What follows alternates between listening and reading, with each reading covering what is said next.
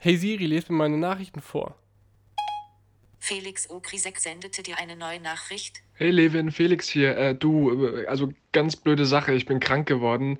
Ähm, also du musst diese Podcast-Folge leider ohne mich machen, aber Entschuldigung.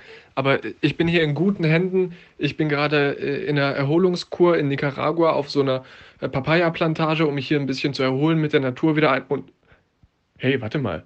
Hey, da ist doch diese Komikerin aus Deutschland. Äh, du, ich muss los. Du packst das mit der Folge. Alles Gute. Unter 2. Der Medienpodcast mit Felix Ogrisek und Levin Kubit. Herzlich willkommen zur 40. Folge von Unter 2. Mein Name ist Levin Kubit. Wie ihr gerade gehört habt, ist Felix noch Komikerin stalken und kann diese Woche nicht. Deshalb führe ich euch also heute alleine durch die Medienwoche. 100% Armani frei, versprochen. Allerdings, ich muss mich gleich mal entschuldigen, ich bin unterwegs und äh, der einzige Raum, den ich gefunden habe, äh, den ich für mich alleine habe, da steht äh, ein Kühlschrank drin, der hier fröhlich hinter mir Geräusche macht. Ähm, ich hoffe, das stört nicht zu doll. Wir blicken diese Woche äh, nach Paris zur Notre Dame und zur Berichterstattung über den Klimawandel. Außerdem gibt es eine ganze Palette an Empfehlungen, eine pickepackevolle Sendung. Ich muss das ja ausnutzen, dass Felix nicht da ist und dann kann ich den Begriff endlich nutzen. Yes! Bevor wir aber nach Paris schwenken, sollten wir nur kurz auf ein anderes Thema blicken, über das viel berichtet wird, N26. Die Handybank vielleicht habt ihr schon von ihr gehört, hat ja einige Probleme an der Backe. Und dementsprechend viel wird darüber von allen möglichen Medien berichtet. Wird äh, die Kollegen von, von Bildblog, äh, denen aufgefallen ist, sind aber gerade zwei Medien erstaunlich still, nämlich Bild und Welt. Liegt das eventuell daran, dass der Axel Springer Verlag mit 5% an N26 beteiligt ist? Hm. Kommen wir jetzt aber zur Notre Dame. Die Kathedrale im Herzen Paris hat gebrannt, aber das habt ihr sicherlich mitbekommen. Wie bei einem solchen Ereignis heutzutage eigentlich unumgänglich sind zwei Dinge passiert. Es wurden viele Videos und Fotos verbreitet und es gab eine Menge Verschwörungstheorien und Falschinformationen. Und genau das schauen wir uns jetzt mal genauer an. YouTube hat ja im vergangenen Jahr damit angefangen, Videos zu bestimmten ausgewählten Ereignissen mit Informationstexten von Wikipedia zu versehen, wenn der Algorithmus meint, erkennen zu haben, dass es sich um ein solches Ereignis handelt. Das sind historisch und wissenschaftlich relevante Themen wie die Mondlandung oder die Anschläge in Oklahoma. Das sind die zwei Beispiele, die ähm, Google äh, bzw. YouTube selbst äh, bei der Einführung genannt hat. Oder eben 9-11 YouTubes Algorithmus hat nämlich bei einigen Videos zum Brand äh, von Notre Dame gedacht, dass es sich hierbei um den Terroranschlag in New York gehandelt hat und äh, hat deswegen unter, den, unter die Videos Informationstafeln zu 9-11 eingeblendet. Gegenüber Niemands Lab ähm, sagt eine YouTube-Sprecherin, dass die Tafeln per Algorithmus geschaltet werden und dass das System ab und zu Fehler mache. Deshalb habe man die Tafel für Livestreams zu Notre Dame deaktiviert. YouTube hat das Problem so einigermaßen schnell in den Griff bekommen. Hier zeigt sich, dass die Algorithmen eben noch nicht alles können. An dieser Stelle Grüße an Axel Voss und dass es äh, zum Beispiel in diesem Fall vonnöten gewesen wäre, dass ein Mensch sich diese Entscheidungen des Algorithmus angeschaut hätte und dann final entschieden hätte. Dass jetzt der Algorithmus diese Rauchschwaden und das Feuer irgendwie verwechselt hat, ist ja noch nachvollziehbar. Wenn man sich aber das Video äh, mit dem Titel New York Christmas 1976 Super 8 mm anschaut, bei dem knapp 20 Minuten Filmmaterial aus New Yorks Innenstadt gezeigt wird, unter dem auch die Tafel zu 9-11 angezeigt wurde, wie ein Twitter-Nutzer bemerkte, dann fragt man sich schon, inwieweit der Algorithmus ausgereift ist. Genauso beim Start der Falcon Heavy Rakete von Elon Musk, dort wurde auch auf die 9-11-Anschläge verwiesen. Ich könnte die Liste jetzt noch um einiges weiterführen. Es zeigt, dass hier wirklich noch Nachhol Nachholbedarf herrscht. Ah, was für eine Ruhe, der Kühlschrank ist ausgegangen. Herrlich. Die andere Seite von Notre Dame waren die falschen Nachrichten. Da kursierten Behauptungen, dass der Brand beabsichtigt war. Ein Video von der brennenden Kathedrale, auf der jemand Alo Akbar ruft oder die Behauptung eines gefälschten CNN-Accounts, dass der Brand ein Terrorakt gewesen sei. Auch das ließe sich jetzt hier ewig so fortführen. die Fact-Checking-Seiten hatten auf jeden Fall allerhand zu tun. Zum Beispiel BuzzFeed News, die eine ganze Liste an Falschnachrichten dokumentiert haben und diese korrigierten bzw. widerlegten. Dann hat sich der Interneterklärer und äh, Spiegel Online-Kolumnist Sascha Lobo gestört. Er schreibt in seiner Kolumne, dass BuzzFeed ungefähr alles falsch mache, was man aus media medialer Sicht falsch machen könne. Lobo stört sich äh, primär an einem äh, dokumentierten Fall, bei dem BuzzFeed eine Behauptung verneinte, dass Personen auf Facebook auf einen Beitrag zu Notre Dame mit lachenden Smileys reagierten. Lobo hat sich die Beiträge angeschaut und schreibt, dass es diese Fälle aber in der Tat gebe und dass diese in den meisten Fällen äh, der von ihm überprüften Beiträge arabische Namen träge. Lobo kritisiert weiter und schreibt, es handelt sich um einen Rechtschaffenheitsreflex, der in sozialen Medien nicht selten ist. Man möchte nicht, dass eine Nachricht stimmen könnte, also wird sie auf alle erdenkliche Arten und Weisen bezweifelt oder ignoriert. Statt sich einen Überblick zu verschaffen, hat das eher liberale Medium BuzzFeed auf rechtsextreme Kommunikationsreflexhaft gegen Behauptungen veröffentlicht. Diese Be äh, Beurteilung ist in diesem Fall angemessen, allerdings kann man sie nicht ähm, auf Fact-Checking an sich übertragen, da man es wäre sonst unmöglich, Falschnachrichten zu checken und die Ergebnisse zu dokumentieren. Aber wenn man ähm, sofort auf die falsche Nachricht, dass zum Beispiel, dass, sich, äh, dass sich um einen Terrorakt handelt, dann kurz nach dem Brand mit Nein, ist es nicht reagiert und es sich später dann doch als eine herausstellt, ist das dann, ja, dann ist das ein unnötiger, unnötiger Zucker für die Menschen, die an diese Verschwörungstheorien glauben. Lobo hält es für ein großes Problem, wenn man implizit die richtige Verhaltensweise von Betroffenen erwartet, um Rassismus zu verurteilen. Er schreibt, Umgekehrt ist eine rassistische Reaktion auch dann falsch, wenn sonst wie viele arabischnamige Accounts lachende Gesichter zu was auch immer ins Netz stellen.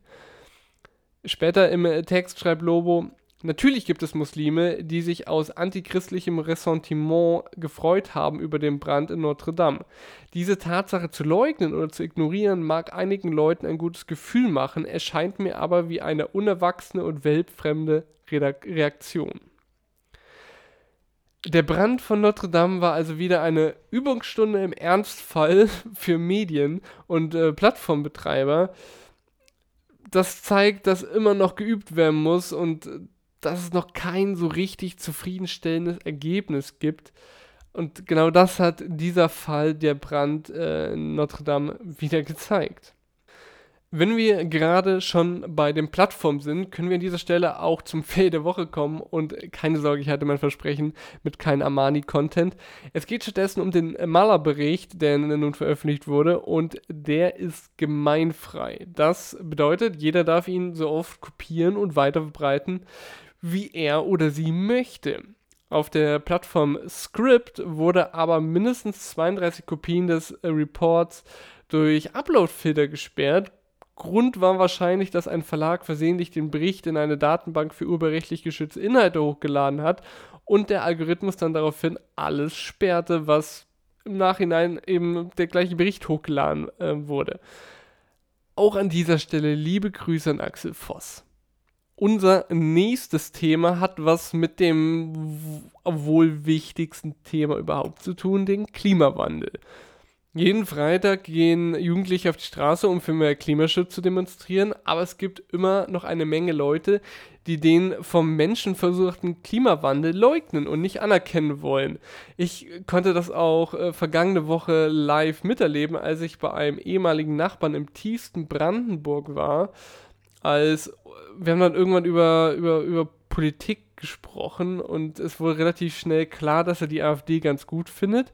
Und dann kamen wir auch irgendwann zu Greta Thunberg und zum Klimawandel. Den hat er auch gar nicht äh, bestritten. Er hat äh, stets betont, dass es ihn gibt. Allerdings gäbe es immer mal wieder Phasen, in denen es wärmer wird. Aber das würde sich schon wieder abkühlen so sei das in, äh, er hat immer argumentiert, dass das immer so in der Geschichte der Erde gewesen sei, immer wärmer, kälter, wärmer, kälter. Und dass der Mensch damit nichts zu tun hätte. So klang seine Argumentation. Und auch die AfD hat mit dem Klimawandel ein neues Thema gefunden. Ne? Der Spiegel zitiert in seiner aktuellen Ausgabe eine Klimaexpertin, die sagt, dass keine andere Partei mit Ausnahme der britischen UKIP den von Menschen verursachten Klimawandel so vehement leugnet wie die AfD. Und an diesem Leugnen und nicht glauben wollen an die Fakten sind die Medien äh, auch nicht ganz unbeteiligt. Immer wieder kommen Klimaskeptiker zu Wort, werden interviewt und können eben ihre Zweifel einem breiten Publikum streuen. Wie zum Beispiel bei Maischberger Ende 2017 in der ARD, wo sogar gleich bei der Einführung ein Gast als Klimaskeptiker bezeichnet wird. Alex Reichmuth, der Wissenschaftsjournalist und Klimaskeptiker, widerspricht. Radikale Klimaabkommen hätten katastrophale Folgen für die Menschheit, wie Hungersnöte und den Zusammenbruch der Energieversorgung. Wieso lädt man solche Leute ein? Sollte man solche Leute zu Wort kommen lassen? Das ist eine höchst spannende Frage, die man nicht klar mit Ja oder Nein beantworten kann. Versuchen wir uns doch mal ihr, uns anzunähern. Auf der einen Seite kann man es so sehen wie die BBC. Das öffentlich-rechtliche Medium aus Großbritannien hat 2018 sich recht klar positioniert und beantwortet die Frage mit Nein, auch wenn wir später sehen, dass es eher ein Jein ist.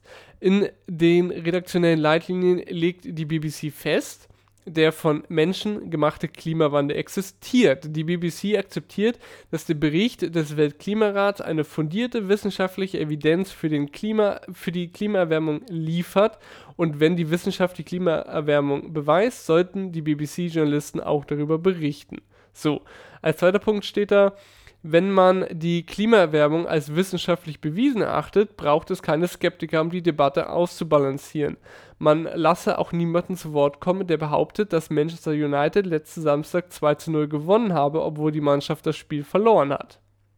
Die BBC schreibt aber auch, dass sie keine Meinung ausklammern wolle und dass im Falle eines sachkundigen Interviews eventuell, dass es da Gründe gibt, mit einem Leugner zu sprechen. In manchen Fällen sollten Klimaskeptiker berücksichtigt werden, zum Beispiel in Debatten über die Geschwindigkeit und das Ausmaß des Klimawandels. Der Standpunkt und die Organisation, die der Gast repräsentiert, solle dabei aber wie immer klar sein. Anders sieht das beispielsweise der Chefredakteur der Schweizer Boulevardzeitung Blick, Christian Dora. Gegenüber dem Online-Magazin Republik sagte er, man müsse auch Autoren wie den Schriftsteller Giuseppe Gracia zulassen, der in der Zeitung über, die, über eine angebliche grüne Ako äh, Apokalypse geschrieben hat. Und ähm, quasi da ging es um die Ursache des Klimawandels, dass die nicht wissenschaftlich klar sei, wie man das gerne suggeriere. So, das sei in Ordnung, solange man ihre Aussagen eindeutig als klare Meinung deklariere. So sagt das der Blick-Chefredakteur. Ich glaube irgendwie, die Lösung liegt in der Mitte, aber wenn es überhaupt, wenn man über von der Lösung sprechen kann. Komplett die durchaus vorhandenen Zweifler zu ignorieren, ist genauso falsch wie unkommentierte und ohne kritische Nachfragen versehene Meinungsbeiträge wie Kommentare oder Essays zu veröffentlichen.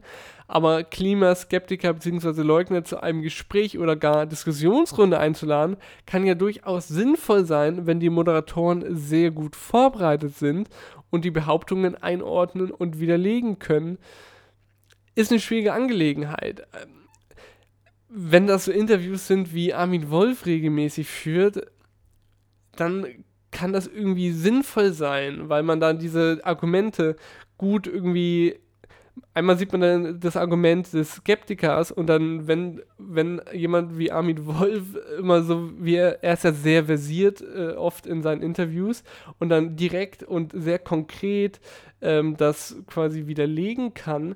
Wenn das solche Interviews sind, stelle ich mir das eigentlich ähm, irgendwie ganz sinnvoll vor. Der Journalist Rico Grimm hat auf Twitter auf die Regeln der BBC aufmerksam gemacht. Die sind ja schon vor, ich glaube, einem Jahr mal geleakt worden oder veröffentlicht worden. Aber er hat jetzt eben auf, auf Twitter nochmal darauf hingewiesen. Und er schreibt, äh, ich finde, denen könnten sich auch unsere Medien in Deutschland anschließen. Retweet, falls ihr zustimmt. Und das haben auch ganze 1800 Personen gemacht, darunter auch einige Journalisten. Mal sehen, ob wir bald solche Punkte in weiteren redaktionellen Leitlinien sehen werden. Aber jetzt würde mich mal interessieren, was ihr dazu meint.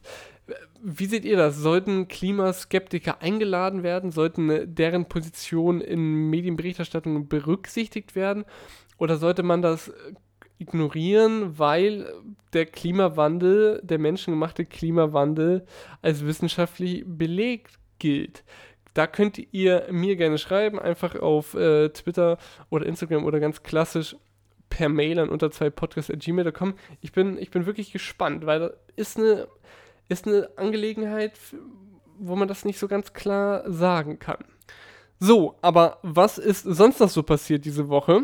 Der Satiriker Jan Böhmermann ist mit seiner Klage gegen Angela Merkel gescheitert. Er wollte der Kanzlerin untersagen, sein Schmähgedicht als bewusst verletzend zu bezeichnen. Außerdem hat das US-Boulevardblatt National Enquirer einen neuen Besitzer. Der Unternehmer James Cohen wird das Blatt übernehmen. Zuletzt war der National Enquirer ja wegen der Berichterstattung zu Intimitäten von Amazon-Chef Jeff Bezos aufgefallen. Unter zwei berichtete damals ausführlich. Außerdem geben die beiden Reuters-Journalisten, die wegen ihrer Berichterstattung über die Massaker an den Rohingyas zu sieben Jahre Haft verurteilt wurden, auf und legen nicht weiter Einspruch ein. Sie haben das Vertrauen in das Rechtssystem des Landes verloren, sagt ihr Anwalt. Zuvor hat der oberste Gerichtshof in Myanmar die Berufung abgewiesen. Reuters Chefredakteur Steve Eidler sagte, man werde alles tun, um die Reporter so bald wie möglich frei zu bekommen. Außerdem hat das Verwaltungsgericht Mainz entschieden, dass das ZDF einen Wahlwerbespot der NPD nicht senden muss. Der Spot verstoße gegen die allgemeinen Strafgesetze. Die NPD wird gegen die Entscheidung angehen. So, jetzt habe ich noch eine ganze Palette an äh, Empfehlungen für euch. Da ist einmal äh, der Artikel auf medium.com, der aufzeigt, welche User Interfaces die wir täglich nutzen, patentiert sind und daher von anderen Medien nicht genutzt werden. Das geht vom Swipe to Unlock, ähm, hier, wie nennt sich das? Swipe to Unlock Geste, ja, am iPhone, äh, bis zu der Art und Weise, wie bei Facebook die Emojis auftauchen, wenn man einen, Beitrag liked. Äh, ist mal ganz interessant, so diese Übersicht zu sehen und man ist doch erstaunt, äh, was alles patentiert wurde und auf was alles geachtet werden muss. Der zweite Lesetipp dreht sich um schöne Nachrichten, aber nicht inhaltlich, sondern im optischen Sinne. Die SZ hat sich mit der Aufgabe der Kleidung von ModeratorInnen auseinandergesetzt. Welche Krawatte sollte ein Nachrichtensprecher am Tag eines Amoklaufs tragen eignet sich die Seidenbluse für das knallharte Interview? Solche Fragen äh, werden dort behandelt und äh, sich angeschaut, welche, ja, was für Wirkungen und welche Aufgaben die Kleidung eben hat. Dann habe ich noch einen Hörtipp für euch. Eva Schulz erweitert ihr Format Deutschland 3000 und veröffentlicht zukünftig auch einen Interview-Podcast. Ähm, ihr erster Gast äh, war Finn Kliman und Lena Meyer-Landrut. Ich habe mir das Interview mit Finn Kliman angehört und es ist wirklich, es ist gut, es ist wirklich ein schön produzierter Podcast, wo du auch mal sagst, ähm, es ist nicht nur, das Interview wurde gehalten und der Podcast wurde hochgeladen, sondern äh, da wurde im Nachhinein noch ein, einiges gemacht. Es kommt immer so eine Eva Schulz aus dem Off, die dann so das kann man sich so vorstellen, es hört sich so an, als würde sie wie so, so an so einer Traumblase von oben sprechen und äh, kommentiert dann quasi einzelne Szenen, ähm, macht sich so ein bisschen lustig ähm, und, und, und also es ist ganz amüsant und äh, bei Finn Kliman war jetzt zum Beispiel auch Songs von ihm ab und zu mal zwischen reingeblendet, also damit das alles ein bisschen abwechslungsreich ist und ist wirklich schön gemacht, deswegen ähm, das als Hörempfehlung. Zu guter Letzt noch eine Sehempfehlung. Frank Elstner, der Finder von Wetten Das und vielen weiteren Fernsehshows, der hat ein neues Format gestartet, das heißt Wetten, das war's. Das ist eine Gesprächssendung ohne Sender im Rücken, die von Elstners Sohn produziert wird und die ist auf YouTube zu sehen. Ne? Der erste Gast war Jan Böhmermann und äh, hier konnte man gleich sehen, äh, wie so ein wie ein Interview mit Jan Böhmermann auch laufen kann. Oft sind ja seine äh, Interviews mit ihm immer, äh, er driftet relativ schnell ins Ironische oder macht sich irgendwie lustig und, und, und bleibt so bei seiner Rolle. Das ist hier meistens nicht der Fall. Durch diese Autorität, die Elstner hat und äh, was er halt ausstrahlt und was das einfach für einen Typ in der Branche ist, da merkt man einfach, dass Böhmermann extrem Respekt vor dem hat und ähm, man merkt, wie Böhmermann so ein bisschen aus seiner Rolle raustritt. Er hat dann auch selbst irgendwann gesagt, dass er in der Öffentlichkeit eigentlich eine Rolle spielt und dass in Situationen wie diesen er quasi auch so ein bisschen den, den, den, den Privatmann Böhmermann zeigt. Und das wird extrem deutlich. Also es ist ein wirklich ein interessantes Gespräch über, über, über, über die Fernsehbranche und ähm, über, über Böhmermann wo man, wo man wirklich meint, man bekommt einen besseren Eindruck von, von, dem, von dem Satiriker als äh, was man sonst gesehen hat. Was ich ganz lustig fand in der FAZ-Rezension ähm, zu, zu Elsters Sendung, st stellt die FAZ, ja, wie kann es hier anders sein, schreibt sie, und es bleibt nur eine Frage offen. Warum läuft das bei YouTube und nicht bei AD oder ZDF? Ja, willkommen im Jahr 2019 kommen wir jetzt zu Plus Minus. Ähm, mir hat diese Woche sehr gut gefallen, die, dass die Zeit, ich glaube, das war schon vor zwei Wochen, äh, tut mir leid, ähm, dass die Zeit eine neue Regionalausgabe veröffentlicht hat, nämlich Zeit Alpen. Ähm, es gibt ja schon den Podcast Servus, Grüezi und Hallo und so steht das auch auf dieser, ähm, auf dieser Regionalausgabe. Und das ist einfach schön. Also es sind quasi Themen, die ja, Deutschland, Süddeutschland, ähm, Schweiz und Österreich betreffen, die Alpenregion. Es kann natürlich sein, dadurch, dass ich vom Bodensee komme, wo Deutschland, Österreich und die Schweiz direkt aneinander grenzen, äh, das besonders gut finde. Aber ich finde es irgendwie ganz schön, dass man so diese drei Länder, die Themen dieser drei Länder eben auf drei, vier Zeitungsseiten irgendwie verbindet. Ich habe diese Woche nichts Negatives, stattdessen, äh, solange Felix ist, kann ich ja hier mal ähm, Lob aussprechen, ohne dass äh, Felix irgendwie rot wird. Ich hatte ja mal vor ein paar Wochen, ähm, ja, das war, als wir die Podcast-Podcast-Folge gemacht haben. Da hatte ich, als äh, wir über den ähm, Podcast von Pierre Freiber OMR, OMR Media gesprochen haben, hatte ich gesagt, dass, dass ich es immer so ein bisschen strange finde, wie, wie Pia so ein bisschen zu enge mit den Leuten, mit den Gästen ist und dass man so den Eindruck hatte, dass sie im nächsten Schritt gleich irgendwie einen Arbeitsstil mit denen zwischen Opinory und dem Unternehmen ähm, machen wollen. Und äh, deswegen hatte ich so ein bisschen Angst, dass ich diese Kritik nicht mehr aussprechen kann, nachdem Felix mit Daniel Brückhoff gesprochen hat, weil ich wusste, dass äh, Felix und Brückhoff sich einigermaßen gut verstehen. Und deswegen hatten wir auch äh, vorab äh, diesen, hatte ich diese, diesen Disclaimer eingesprochen, den ich aber eingesprochen hatte, bevor ich das Interview gehört habe. Und äh, im Nachhinein dachte ich mir so, ey, das war wirklich ein, obwohl die zwei sich so gut können, okay, Felix hat äh, Brücke auf einmal Arschloch genannt, aber ich finde, es war ein wirklich auf professioneller Ebene gehaltenes Interview, ohne dass man irgendwie ins, ins Spaßige oder ins Kumpelhafte überschwenkt. Deswegen äh, hier mal Lob an dich, Felix, falls du oder wenn du diesen, wenn du diese Folge hörst. So, das war's aber auch diese Woche. Äh, nächste Woche hoffentlich mit Felix. Schreibt ihm gute Genesungswünsche oder dass er die Komikerin Nicaragua gefunden hat. Ähm, Ach verdammt, jetzt habe ich es doch gemacht. Scheiße.